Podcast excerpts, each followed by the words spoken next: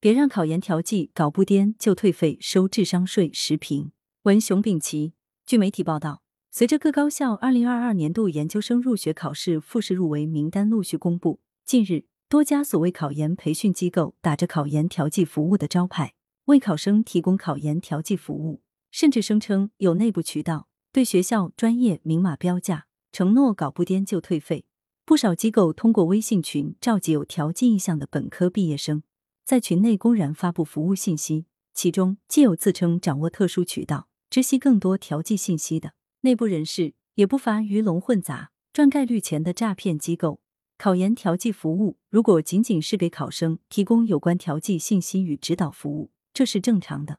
毕竟有部分考生不知道怎么去申请调剂，在申请调剂时要注意什么，这种服务也具有规划指导作用。但是声称有内部渠道可以搞掂调剂。则显然属于虚假承诺诈骗。对于这类诈骗，监管部门必须严加治理，而考生也不要相信考研调剂有什么潜规则，轻信机构的承诺。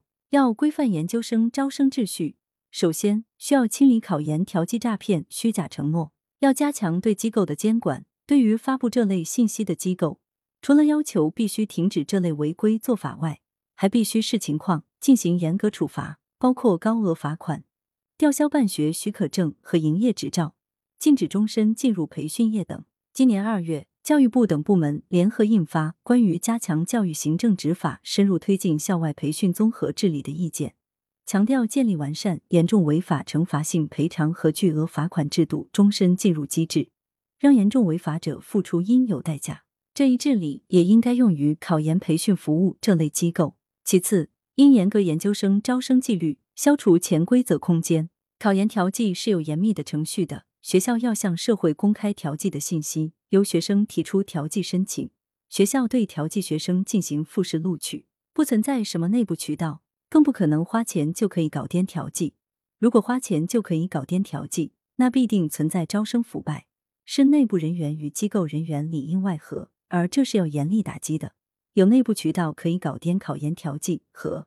有内部渠道可以搞颠高考招生一样，都属于招生诈骗。这类诈骗利用的就是有的考生相信考研高考录取有潜规则的心态，尤其是考研调剂。由于是学生第一志愿落榜后申请，调剂由各校自主进行，因此有考生相信只要搞定学校内部关系就可以搞颠录取。对于考研调剂的条件、程序、复试办法，教育部有明确的规定。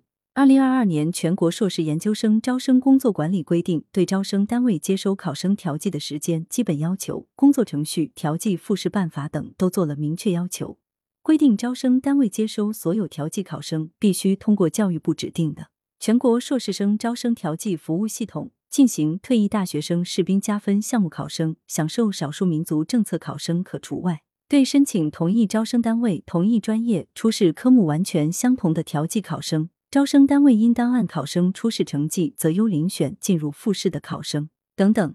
通过内部人员运作调剂，只要被发现，将按《普通高等学校招生违规行为处理暂行办法》严肃处理，并追究直接责任人员的责任。造成严重后果和恶劣影响的，还将按规定对有关责任人实行问责。要通过公开透明的招生，消除部分考生存在的托内部关系可搞定的错误认识。